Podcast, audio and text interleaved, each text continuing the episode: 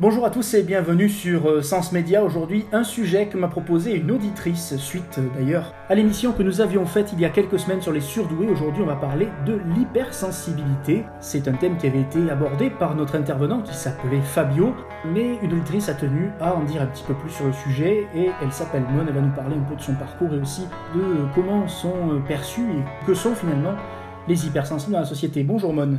Bonjour. Alors Mon, première question. On dit souvent qu'on devient hypersensible. Est-ce qu'on l'est à la naissance ou est-ce qu'on le devient?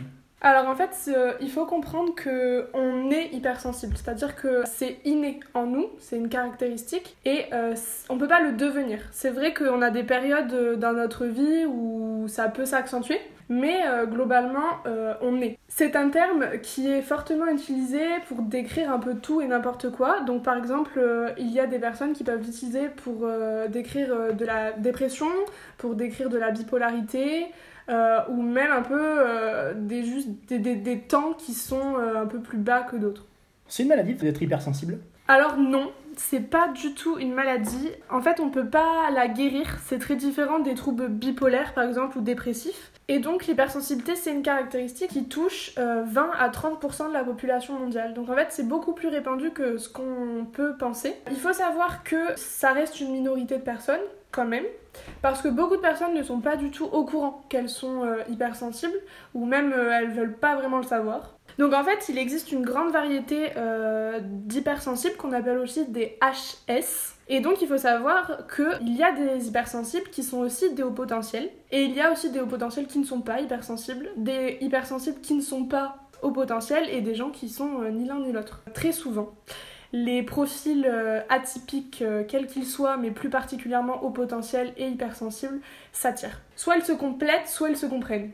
Il y a un profil type pour, euh, pour les hypersensibles? Alors non, pas du tout, parce que euh, chaque personne est différente et que tout simplement, on peut pas euh, mettre les gens dans des cases fermées.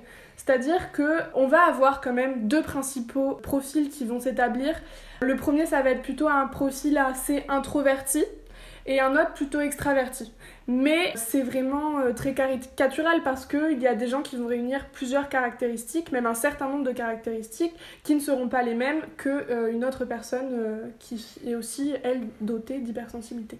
Donc la chercheuse Bianca Acevedo, elle a fait des travaux sur l'hypersensibilité et en fait, elle a remarqué que le cortex insulaire qui régit les émotions chez l'humain et les neurones miroirs sont beaucoup plus actifs chez une personne dotée d'hypersensibilité que chez les autres. Alors du coup, on a fait le tour euh, de ce qui se passait euh, dans le cortex euh, cérébral d'un hypersensible, mais pour revenir aux bases, qu'est-ce qu'un hypersensible? Ben alors en fait, les hypersensibles, ils sont dotés d'abord d'une extrême empathie et d'une forte connexion aux autres. Et, et c'est vrai que l'humain a une part très très importante dans nos vies. Donc en fait, c'est aussi des gens qui craignent beaucoup le rejet des autres. Ils ont vraiment besoin de plaire aux autres, de se faire aimer et euh, souvent de séduire aussi. Ce sont des gens qui captent beaucoup plus de choses euh, du monde extérieur et de ce qui les entoure que d'autres personnes. En fait, c'est un petit peu comme si on avait des antennes sur la tête, comme des fourmis, et qu'on captait euh, les ondes, les bruits, les odeurs, les sentiments des autres, etc. Donc vous avez cet avantage de mieux comprendre ce qui se passe autour de vous. Totalement. On a euh, vraiment une autre vision du monde. Alors il faut savoir que donc les hypersensibles, ils sont dotés aussi euh, d'hyperexcitabilité. On parle aussi d'hyperesthésie. Donc en fait, c'est vraiment des, des, nos sens qui sont plus développés. Donc ça peut être le gustatif, l'olfactif, euh, le kinesthésique, l'auditif et le visuel. Et c'est vrai que si tous nos sens sont sollicités en même temps, ça peut devenir très pénible, voire totalement ingérable. Donc moi je prends souvent l'exemple d'un bain de foule par exemple.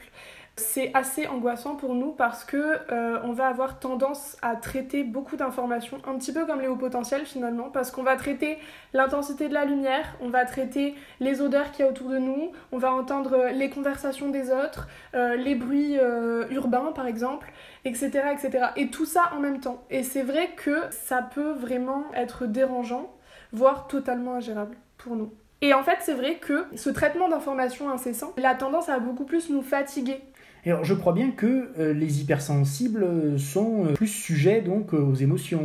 Oui, chaque être humain est doté d'empathie, de sentiments, d'émotions, de ressentis. Chez nous, les hypersensibles, c'est vraiment décuplé. Et ça peut être n'importe quelle émotion d'ailleurs. Ça peut être la colère, la joie, la tristesse et beaucoup d'autres encore.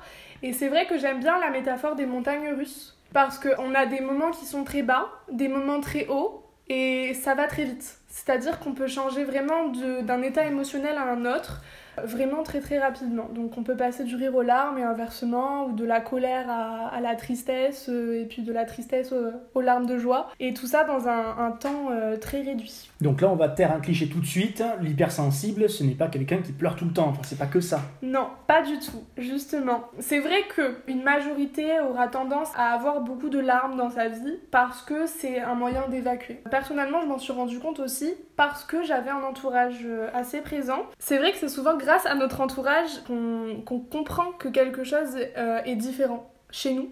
Parce que c'est vrai que les gens autour de nous ont tendance à nous qualifier d'excessifs. Ils trouvent que nous sommes excessifs. En fait, c'est vrai qu'on nous répète souvent qu'on est trop, donc trop heureux, trop stressé, trop triste, trop agressif, ou alors un truc qu'on entend souvent aussi, c'est qu'on prend trop les choses à cœur. Et ça, c'est totalement paradoxal pour nous, parce que en fait on réagit à la hauteur de comment on perçoit les choses. C'est-à-dire que si on perçoit une émotion beaucoup plus forte que les autres eux la perçoivent, eh bien nous allons réagir en fonction de comment nous avons perçu cette émotion-là. Et donc ça peut donner effectivement euh, des réactions totalement disproportionnées ou excessives.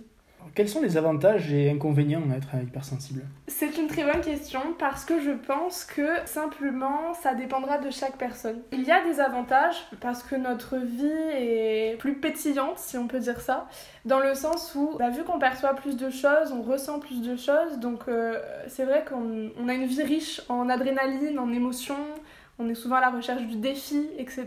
Dans les points positifs, justement, il y a une citation de Pearl Buck qui traduit exactement, je pense, euh, ce que peut ressentir un hypersensible. Un effleurement est un choc, un son est un bruit, une infortune est une tragédie, une joie devient une extase, l'ami un amoureux, l'amoureux est un dieu, et l'erreur la fin de tout.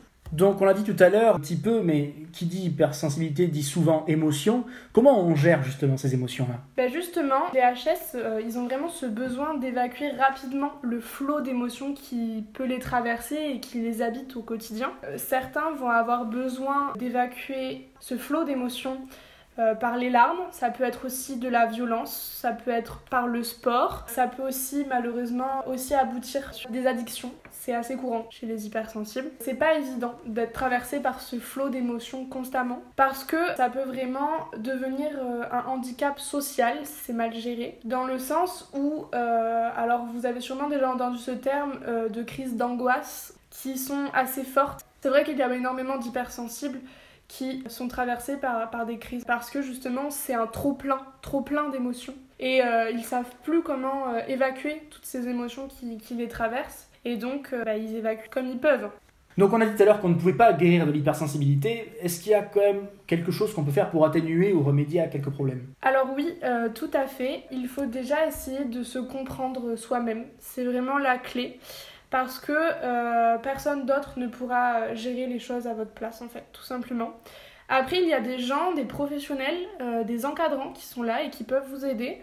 Donc ça peut être des thérapies, ce qui a été mon cas, ou alors de la sophrologie, euh, des coachs de vie. Il y a énormément de solutions qui sont mises en place euh, aujourd'hui, notamment avec tous les livres de développement personnel qu'on peut, qu'on peut voir apparaître. Et je pense que c'est important si on n'arrive pas à la gérer soi-même, parce que vraiment c'est trop envahissant et c'est trop contraignant dans notre vie et dans notre quotidien c'est vraiment important de pouvoir se tourner vers euh, quelqu'un qui pourra vous aider. On l'a pas trop dit euh, tout à l'heure euh, en introduction, mais si tu es venu ici pour nous parler de l'hypersensibilité, c'est parce que toi-même tu es concerné et tu es hypersensible. Comment tu le vis toi chez toi? Comment ça se traduit?